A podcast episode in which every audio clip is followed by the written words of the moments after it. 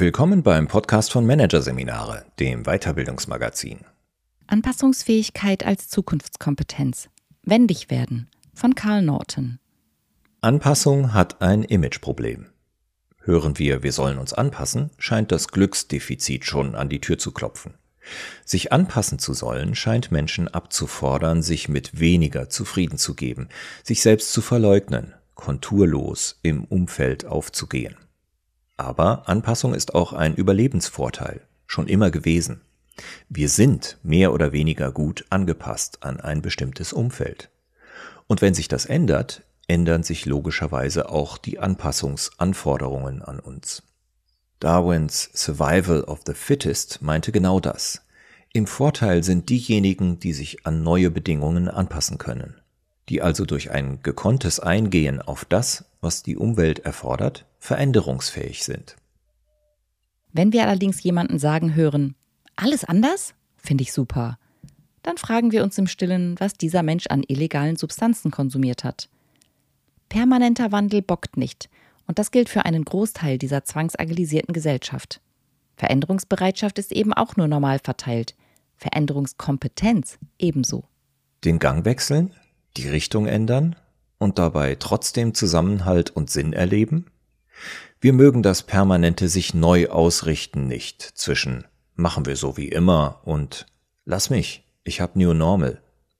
Und erzeugen dieses Spannungsfeld kurioserweise trotzdem dauernd selbst, in einem Speed, als gäbe es einen Weltpokal zu gewinnen. Ohne es zu merken oder wahrhaben zu wollen, erschaffen wir eine Zukunft, in der unsere Fähigkeit zur schnellen Anpassung mehr zählt denn je. Dementsprechend bezeichnete der Karriereforscher Douglas T. Hall Anpassungsfähigkeit bereits 2002 als eine Karriere-Metakompetenz. Anpassungsfähigkeit ist sowohl eine Sache des Reagierens wie auch Proagierens.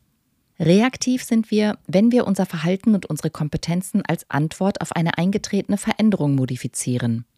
Proaktiv, wenn wir uns für eine sich offensichtlich anbahnende Veränderung im Vorfeld rüsten – Anpassungsfähig zu sein meint also weit mehr als ein bloßes sich irgendwie mit der Welt arrangieren. Die Managementprofessorin Jane D. Parent kam in diesem Zusammenhang in ihrer Dissertation von 2006 zu der Feststellung, zur Anpassung an Neues und Veränderungen gehört nicht nur, dass Veränderungen bewältigt werden, dazu gehört vielmehr auch die Idee des Gedeihens im Wandel. Insgesamt sieht Parent vier Adaptionstypen, die das besser oder schlechter hinbekommen. Den Diver, der untergeht, weil er nach der Änderung nicht mehr funktioniert. Den Survivor, der zwar mit dem Neuen zurechtkommt, aber auf einem niedrigeren Niveau als vor der Änderung weiterarbeitet. Den Reviver, der sich von der Disruption durch die Veränderung erholt und anschließend auf demselben Niveau wie vor der Änderung leisten kann – und den Thriver, der auf einer höheren Ebene als vor der Änderung agiert. Wen überrascht's? Letzterer hat die höchste Anpassungsfähigkeit. Wie anpassungsfähig jemand an neue Bedingungen ist, wird maßgeblich durch die psychischen Ressourcen mitbestimmt, die ihm oder ihr zur Verfügung stehen. Fragt man Menschen danach, welche Eigenschaft wohl am meisten mit Anpassungsfähigkeit zu tun hat, dann vermuten die meisten, dass dies Offenheit ist. Wer offen für Neues ist, ist auch offen für Änderung. Ja, das ist stringent, aber auch falsch. Tatsächlich zeigen Analysen eines Teams um den Persönlichkeitspsychologen Jason Huang aus dem Jahr 2014, dass Offenheit keinen messbaren Einfluss auf unsere Anpassungsfähigkeit hat. Sprich, wer offen ist, ist deswegen noch nicht anpassungsfähig. Eine ganz andere Nummer im Kontext der Anpassungsfähigkeit ist emotionale Stabilität. Und wenn wir proaktiv auf Veränderung zugehen, sie sogar selbst erzeugen, wird dies auch durch unsere Extraversion befeuert. Die Krux ist nur, diese Persönlichkeitseigenschaften sind äußerst stabil, weil sie zu großen Teilen genetisch bedingt sind. Wenn überhaupt, wandeln sie sich mit der Geschmeidigkeit von Kontinentalplatten. Psychologen unterscheiden zwei Begriffe Traits, also Eigenschaften, und States, also Zustände. Traits sind über verschiedene Situationen stabil. Wir verhalten uns ihretwegen in unterschiedlichen Situationen recht ähnlich. Nicht immer, aber häufig. Menschen, die sehr extrovertiert sind, sind das zum Beispiel im Oktober ebenso wie im Januar. States, also Zustände, wie etwa Stimmungen, dagegen sind situativ besonders stark veränderbar. Nun ist aber in der Psychologie nichts schwarz-weiß. Es gibt auch Zwischenstufen. So gibt es Eigenschaften, die trait-like sind, also relativ stabil, aber nicht in Stein gemeißelt. Unser Drang, Informationen zu verstehen und zu durchdringen, fällt beispielsweise darunter. Und es gibt state-like Eigenschaften, die zwar nicht ganz so flüchtig sind wie eine Stimmung, sich aber dennoch ganz gut verändern lassen. Neugier zum Beispiel. Wenn wir uns an Forschungen von Karen van Dam, einer der führenden Adaptability-Forscherinnen, und Michel Molders orientieren, dann ist auch unsere Anpassungsfähigkeit als solche eine state-like Eigenschaft. Die gute Botschaft dahinter lautet, wir können sie durch Erlebnisse und im Rahmen von Trainings und Coachings verändern, und zwar sogar messbar. Van Damme und Moilders haben eine empirische Bestätigung dafür vorgelegt, dass wir das Ausmaß unserer Anpassungsfähigkeit, genannt den AQ, also den Adaptability Quotienten, messen können, und sie haben eine Skala dafür entwickelt. Diese englischsprachige Skala wiederum haben Achim Wortmann, Leon Fahlkamp und ich ebenfalls empirisch geprüft, und wir haben weiter geforscht. Wir haben uns zum Beispiel gefragt, wie sehr der AQ mit unserer Veränderungsbereitschaft zusammenhängt und ob er diese sogar vorhersagen kann. Überprüft haben wir dies mit der deutschen Version der AQ-Skala und einer Veränderungsskala, die bereits seit vielen Jahren eingesetzt wird, um zu messen, wie groß die Abneigung von Personen gegen Veränderung ist. Unser Ergebnis? Eine Erhöhung des individuellen AQs bewirkt nachweislich eine Verringerung der Veränderungsabneigung. Der AQ steht auf drei Beinen. Denken, Fühlen und Handeln. Alle drei hängen voneinander ab, wirken aufeinander ein und auf unser adaptives Verhalten, sowohl im Allgemeinen als auch in Zeiten der Veränderung. Zu jeder dieser drei Dimensionen gibt es eine Tonne an Forschungsberichten, nur werden die drei Dimensionen selten gemeinsam untersucht. Tut man dies jedoch, zeigt sich, wie wichtig das Big Picture ist, wenn wir uns und anderen helfen wollen, mit Neuem und Ungewissem umzugehen. Zum Beispiel, wenn wir unvoreingenommen gegenüber Veränderungen sind, denken, dann fürchten wir tendenziell auch weniger die Konsequenzen der Veränderungen, fühlen. Und in der Folge nähern wir uns dem Ganzen eher an, statt in eine stabile Duldungsstarre zu verfallen. Verhalten. Umgekehrt wird ein Kollege, den Veränderungen eher verunsichert, fühlen, weniger mentale Flexibilität an den Tag legen, denken, was wiederum die Flexibilität in seinen Handlungen stark einschränkt. Verhalten. Was aber sind nun in den Dimensionen Denken, Fühlen und Handeln entscheidende Hebel für Anpassungsfähigkeit? Wo lässt sich ganz praktisch ansetzen, um die eigene Adaptability zu stärken? Schauen wir uns die drei Felder genauer an. Erstens, die AQ-Dimension Denken. Kognitiv wendig werden. Wollen wir in der Dimension Denken unsere Adaptability stärken, dann geht es dabei zunächst einmal darum, die eigene Wahrnehmung zu entengen und geübt darin zu werden, den eigenen Fokus zu verschieben. Schließlich muss man zunächst einmal überhaupt erkennen, dass sich im Umfeld etwas verändert, um sich daran anpassen zu können. Dem IKEA-Konzern ist das beispielsweise ehemals in Russland gelungen. Es waren noch die Zeiten vor dem Ukraine-Krieg. Der Möbelhändler hatte damals festgestellt, dass, wann immer in einer russischen Gegend ein IKEA-Markt aufgemacht wurde, der Wert der Immobilien in der Nähe stark angestiegen war. Also hat IKEA in Russland ein zweites Businessmodell hochgezogen. Shopping Malls entwickeln und betreiben und so die Wertsteigerung der Immobilien einfangen. Mit den Malls wurde schließlich mehr Geld verdient als mit dem üblichen Möbelgeschäft. Ein gutes Beispiel für die Kunst, Dinge am Rande der eigenen Wahrnehmung zu erkennen, beziehungsweise relevante Informationen aus dem Wust an Wahrnehmungen zu filtern, der auf uns einstürmt. Helfen können Unternehmen dabei heutzutage unter anderem Algorithmen, die Unmengen an Daten nach verborgenen Zusammenhängen und Mustern durchpflügen. Doch auch auf persönlicher Ebene können wir daran arbeiten, unsere Wahrnehmung zu entengen, und zwar mittels einer recht unspektakulär wirkenden Technik.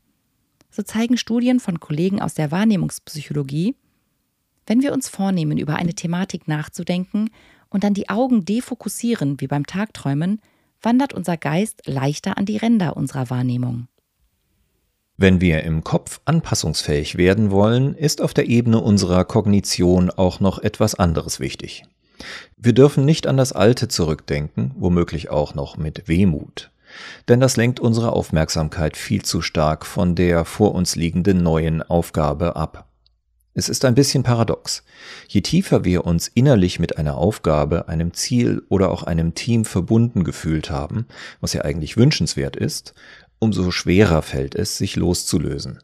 Doch Nostalgie ist eine Lernbremse. Ergo müssen wir unsere psychische Bindung lockern, müssen unsere Aufmerksamkeit gezielt davon lösen. Auch hier kann ein kleiner Trick helfen. In einer Untersuchung des Jahres 2005 beobachteten Stephen P. Brown, Robert A. Westbrook und Gautam Chalagala, dass es Menschen half, sich zu notieren, was an Neuem auf sie wartet, ohne dieses Neue gleich zu bewerten, um zu mehr Konzentration auf das, worum es in Zukunft geht, zu gelangen und das Denken an damals abzuschwächen. Distanz spielt aber nicht nur eine Rolle, um Abstand zum Vergangenen zu gewinnen. Distanz hilft uns auch, uns auf die neuen Herausforderungen einlassen zu können. Sich zum Beispiel vorzustellen, das eigene Problem spiele sich weit in der Zukunft ab oder in einem anderen Land, kann schon helfen, sich locker zu machen, leichter damit umzugehen, auf Ideen zu kommen. Richtig anpassungsfähig werden wir auf kognitiver Ebene aber erst dann, wenn wir auch um die Ecke denken können, mehrspurig, in Alternativen, jenseits eingetretener Denkpfade. Erfreulicherweise können wir das trainieren. Zum Beispiel mit einer Technik, die sich If not, then what nennt und auf den Sozialmarketier Les Robinson zurückgeht. Das Prinzip ist immer identisch. Wenn nicht, Merkmal des alten Denkmodells, was dann? Zum Beispiel ein Museum ist ein Gebäude, das Ausstellungen von Objekten bereithält, die von einem Kurator ausgewählt und beschrieben werden, damit die Leute sie anschauen, um davon zu lernen. Was aber wäre, wenn ein Museum kein Gebäude wäre? Dann was? Keine Ausstellungen hätte? Dann was? Nicht auf Objekte fokussiert wäre? Dann was? Keine Kuratoren hätte? Dann was? Nicht besucht werden müsste? Dann was? den Menschen keine Fakten beibringen würde, dann was? Im Anschluss kann man jeder Idee auch noch eine Prozentzahl geben. Wie wahrscheinlich ist es, dass das funktioniert? Dieser Schritt erzeugt eine tiefere Auseinandersetzung mit dem formulierten Lösungsszenario. Ideal wäre es grundsätzlich, sich selbst immer mal wieder bei dem Gedanken zu erwischen, heute gehe ich mal von der Prämisse aus, dass das Gegenteil meiner Überzeugungen wahr ist um sich anzutrainieren, anders zu denken als auf eingefahrenen Bahnen. Doch Vorsicht, übertreiben sollte man es nicht mit dem Umdenkimperativ.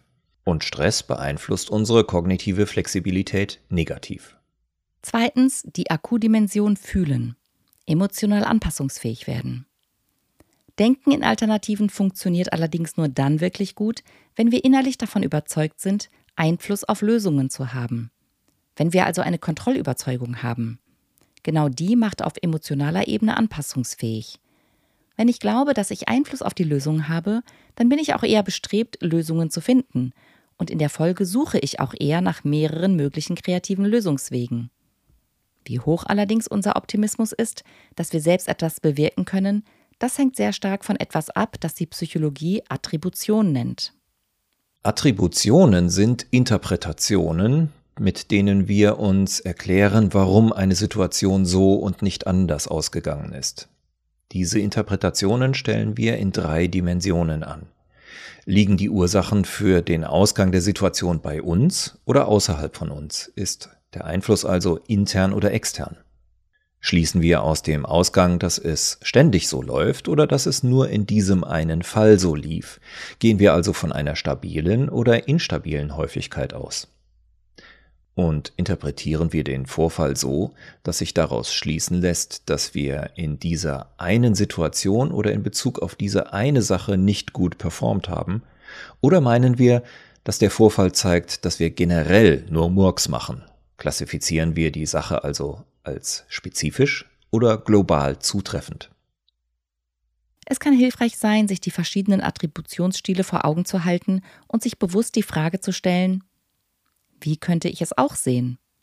So kann man lernen, systematisch alternative Erklärungen für widrige Ereignisse zumindest in Betracht zu ziehen. Der Nutzen liegt dabei schon darin, sich dezent daran zu erinnern, wie man ständig interpretiert und dass man sich die spontanen Interpretationen nicht immer gleich abkaufen muss. Trotzdem sollte man ehrlich zu sich sein. Niemand hat in jeder Situation über alles die Kontrolle. Doch auch damit lässt sich umgehen, indem wir uns genau auf die Dinge konzentrieren, die wir tatsächlich beeinflussen können. Ein Tipp wäre hier, zu einem Stift zu greifen, einen Kreis zu zeichnen und alles hineinzuschreiben, das im eigenen Einflussbereich liegt. Alles andere dagegen außerhalb des Kreises aufzuschreiben. Es kann sein, dass der Kreis mal größer oder auch kleiner ausfällt. Auf jeden Fall aber macht er sichtbar, es gibt in einer neuen, herausfordernden Situation immer etwas, auf das wir Einfluss haben. Konzentrieren wir uns dann darauf, kann das bereits helfen, negative Emotionen zu drosseln, weil wir den Fokus von dem, was uns hilflos macht, zu dem, was wir glauben beeinflussen zu können, verschoben haben. Dies ist eine Form der Emotionsregulation, die im Kontext unserer Fähigkeit, uns an neue Herausforderungen anzupassen, eine Fähigkeit von hoher Bedeutung ist. Drittens die AQ-Dimension Handeln. Tun, was passt. In der Psychologie werden Denken, Fühlen und Handeln wie ein Dreieck gesehen. Denn auch das Handeln erzeugt Feedback, das wiederum Emotionen wachruft, die sich auf das weitere Denken auswirken. Deswegen sollte man auch direkt beim Handeln ansetzen. Unser Handeln wird wesentlich dadurch bestimmt, mit welchen Bewältigungsstrategien oder Coping-Strategien wir an Situationen herangehen tun wir das eher vermeidungs- oder lösungsorientiert. In ersterem Fall gehen wir zum Beispiel mit einer beängstigenden Situation um, indem wir uns ablenken, uns einreden, dass wir damit einfach irgendwie leben müssen oder die Situation negieren. In der lösungsorientierten Strategie nehmen wir den Stressor als etwas wahr, das wir beeinflussen können. Wir machen zum Beispiel einen Aktionsplan, überlegen uns Strategien, denken über Schritte nach, die wir unternehmen wollen. Letzteres hilft uns, wir ahnen es, in der Regel besser, mit neuen Herausforderungen klarzukommen, als ein vermeidender Coping-Stil. Daher lohnt es sich öfter darüber zu reflektieren, welchen dieser Stile man häufig nutzt. Man kann sich zum Beispiel aufschreiben, wann es sich als nützlich erwiesen hat, mit dem jeweiligen Stil an ein Problem heranzugehen, wann man davon profitiert hat, seinen üblichen Stil durchbrochen zu haben, worin dann genau der Unterschied lag und was sich für andere neue Situationen womöglich daraus lernen lässt. Auch unser motivationaler Fokus beeinflusst unser Handeln. Sind wir eher darauf gepolt, zu etwas hinzukommen, Promotionsfokus, oder etwas vermeiden zu wollen, Präventionsfokus? Suchen wir Freude oder wollen wir Schmerz umgehen? In Sachen Leistungsfähigkeit hat, wie Studien zeigen, beides seine Vorteile. Denn mit Präventionsfokus sind wir konservativer und analytischer, finden Fehler und entdecken Risiken. Mit Promotionsfokus dagegen sind wir risikobereiter, offener für Veränderungen und auch kreativer. Die grundsätzliche Frage, die wir uns immer mal wieder stellen sollten, lautet daher, worauf sind wir aus und passt das zur jeweiligen Situation? Unser Handlungs-AQ hängt außerdem davon ab, ob wir eher proaktiv oder reaktiv auf Herausforderungen zugehen. Ein proaktiver Mensch nimmt die Dinge in die Hand und bringt neue Initiativen und Gedanken ein. Er nimmt von sich aus aktiv Anteil an einer Veränderung. Kurzum, er sorgt für Veränderung, anstatt auf sie zu warten.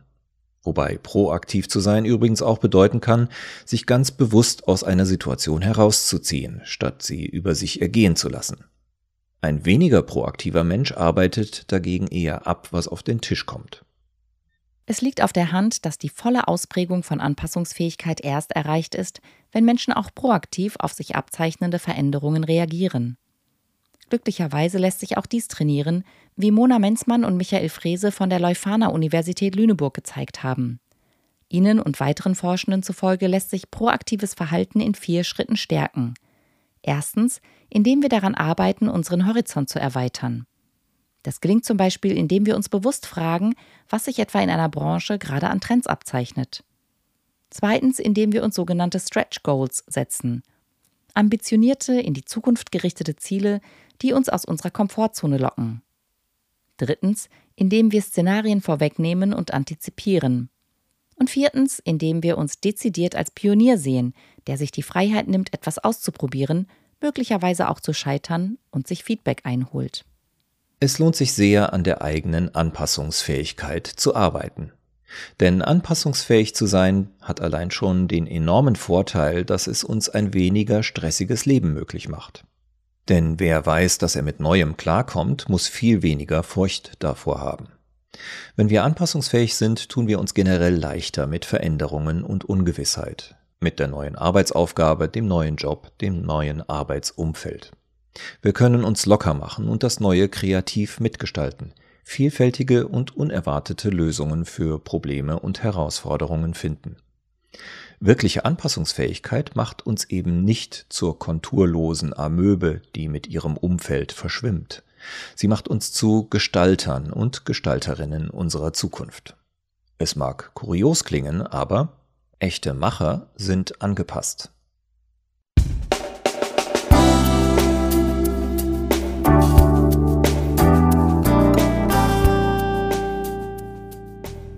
Sie hörten den Artikel Anpassungsfähigkeit als Zukunftskompetenz. Wendig werden von Karl Norton aus der Ausgabe Februar 2023 von Managerseminare. Produziert von Voiceletter. Weitere Podcasts aus der aktuellen Ausgabe behandeln die Themen Essentials guter Zusammenarbeit, Good Work statt New Work und Vulnerable Leadership, stark durch Verletzlichkeit. Weitere interessante Inhalte finden Sie auf der Homepage unter managerseminare.de und im Newsblog unter managerseminare.de/blog.